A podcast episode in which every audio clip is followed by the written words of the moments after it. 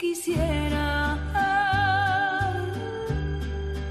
que tú vivieras. Bueno, a mí Rocío Durcal me gusta siempre y a mi madre más. Por eso, fíjate, eh, en esta sección de viajes, ante la proximidad del Día de la Madre, que se celebra el próximo domingo, que no es este, es el siguiente, pues le he pedido a mi querido Pedro Madera que nos ayude con el regalo. Querido, buenísimas noches.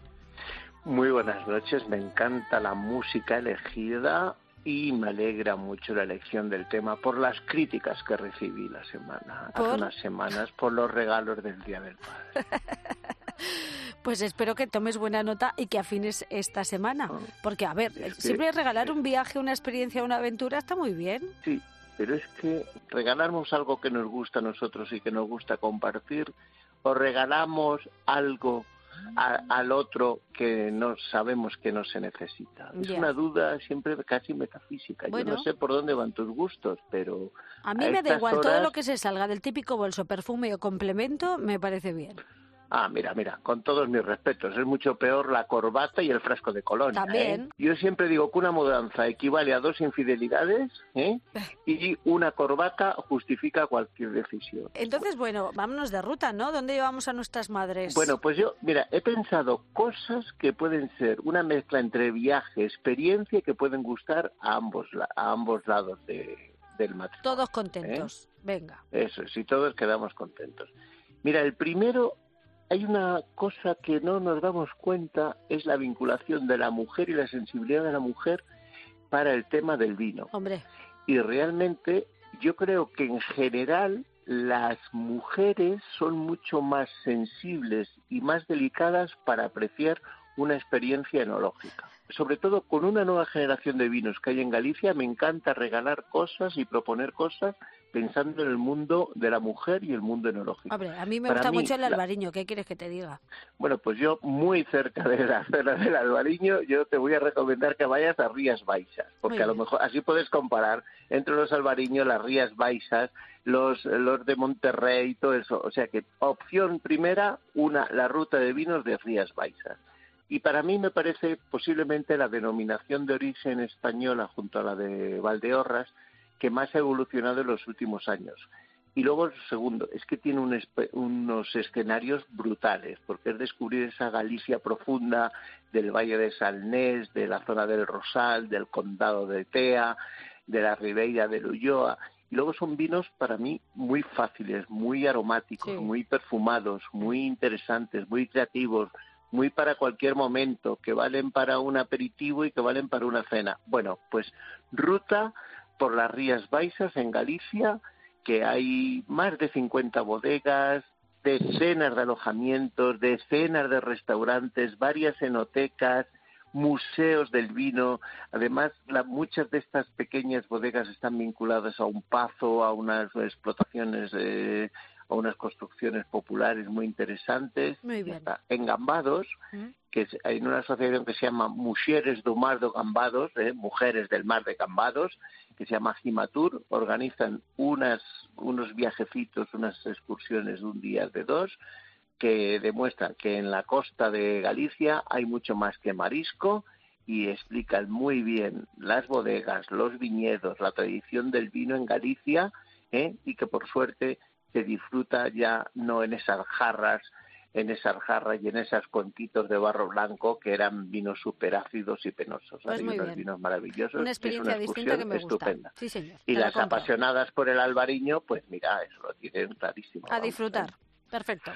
Segunda opción, pues lo contrario, a esas madres que les encantan el brujo, la oriental, el mundo andalusí y tal, excursión a Córdoba. Oh, qué bonito. Yo creo que Córdoba es la ciudad perfecta para un fin de semana. Lo primero, Llegas, puedes llegar en tren o en coche. Si vas en tren, te olvidas del coche. Te alojas en uno de los hotelitos que hay en el interior del casco viejo de la judería. Y tienes para hacer de todo. ¿eh? Lo primero, ir a la mezquita, a la mezquita catedral de Córdoba, me parece un espectáculo contarlo como la, la ampliación, tienen un servicio de guías maravilloso que lo cuentan muy bien, un monumento que da para pasarse toda una mañana a aprender algo de historia que no está reñida con el ocio y disfrutar de saber de nuestra historia medieval, de nuestro periodo cristiano, de las tradiciones, me parece maravilloso. Luego tenemos una excursión hasta el puente romano, que se puede ir por la noche y es momento romántico, que también es muy importante, es un paseo ahí por las aguas de Guadalquivir, pues sobre las aguas, ¿eh? no por las aguas, sobre las aguas desde el puente me parece estupendo. Si eres muy aficionado a los caballos, tiene las caballerizas reales que tienen un espectáculo muy correcto, eh, parecido al de la escuela de Jerez, con explicaciones de doma, de lanzadas, de figuras de doma clásica, unos caballos estupendos, muy bonito.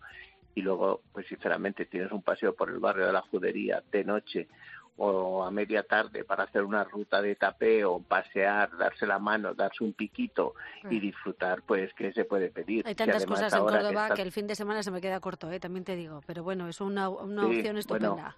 Yo creo que hay siempre lo mismo, muy concentrado, eh, al igual que en Córdoba, en una ciudad, en una comunidad o en una provincia. Y ahí yo tengo mi favorita, que es Asturias. La semana pasada casi nos cargamos los amantes ahí en Luarca de un hachazo, ¿eh?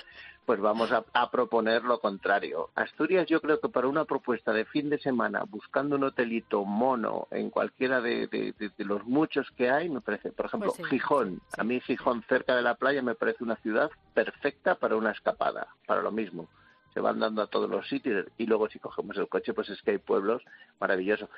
A ver, lo primero, Arriondas. ¿Quién, ¿Quién, no ha disfrutado de Arrionda alguna vez? ¿Quién no ha hecho una foto ahí en el puente eh, romano? ¿Quién no ha hecho un descenso por el Sella? que siempre es un punto ahí de emoción de a ver quién llega antes, quién no llega. Eso me parece está súper bien montado y es una idea perfecta para el fin de semana. ¿Cómo haces ejercicio? ¿Qué sucede? Te cansas. cansas, ¿qué pasa? Estimulas el apetito. Y es que solamente si eres un apasionado de los quesos, ¿cómo no vas a disfrutar de los quesos? de los quesos asturianos, que es que están todos buenos. ¿eh? Los cabrales, los pitus, las vacas estas del puerto, las vacas del valle. Si es que, vamos, casi yo yo a veces pienso que ya las vacas dejan hecho el queso cuando echan la leche. vamos. Aquí vuelves con unos kilos de más, pero merece la pena porque hay tanto pueblo bonito que si te pones a pasearlos, bueno, pues también compensas un poco. ¿eh? a mí me encanta ir a Cudillero y, es muy bonito, muy bonito. Cudillero es muy bonito y Lastres es bonito y, y el puerto de la Vega, por ejemplo, ¿tú has un puerto de la Vega? Pues es que es maravilloso. Hay eh, pueblo, la playa del silencio, eh, Ovidio, hay esos faros, por ejemplo, muy recomendable, muy fácil de hacer y muy sencillo, eh, seguir la ruta de los faros. Caminata, algunos tramos se pueden hacer además en bicicleta por las carreteritas, como hay autovía, las carreteras locales y en el medio no es tráfico, con bicicleta eléctrica para no dar muchos pedales y en las cuestas no llegar sudando y vamos, maravilloso. Yo vuelvo a lo mismo, torto de maíz, buenos pescados, pastel de cabracho y si oye hace frío, pues un pote asturiano o una fabada, sin caer en el mítico cachopo. o sea, que creo que eso ya es suficiente. Si a tu madre le gusta la buena mesa, tienes que llevar las Asturias. Eso está claro porque es una de las regiones de España donde mejor se come, aunque se come bien en todas partes, ¿eh? Sí, sí, pero en Asturias yo además creo que han logrado un equilibrio entre, entre vender su, su gastronomía y mantener la esencia de los productos que me parece maravilloso. Un ejemplo muy muy claro lo tenemos en la sidra, de la cual yo sé que tú eres una gran defensora. Antes las sidrerías en Asturias eran casi territorio inhóspito, había que entrar ahí casi desbrozando entre los papeles y, los suelos esos ahí casi inundados. Y ahora las sidrerías son sitios estupendos y la sidra se cuida mucho más y se valora mucho Desde luego. Oye, me gusta mucho el planazo de la Feria del Caballo de, Jerez de la Frontera. ¿eh? Llegamos a tiempo. Hombre, llegamos, tenemos, el, este es pensado para los hombres desastre, de los cuales yo me considero un ejemplo. Que llegas tarde una cosa, pues tú dices, no te regalo nada, pero te di una tarjetita para dentro de unas semanas o unos días ir a Jerez. Y eso quedas estupendamente. Lo puedes incluso programar a hoy para la semana que viene y tienes, llegas a tiempo.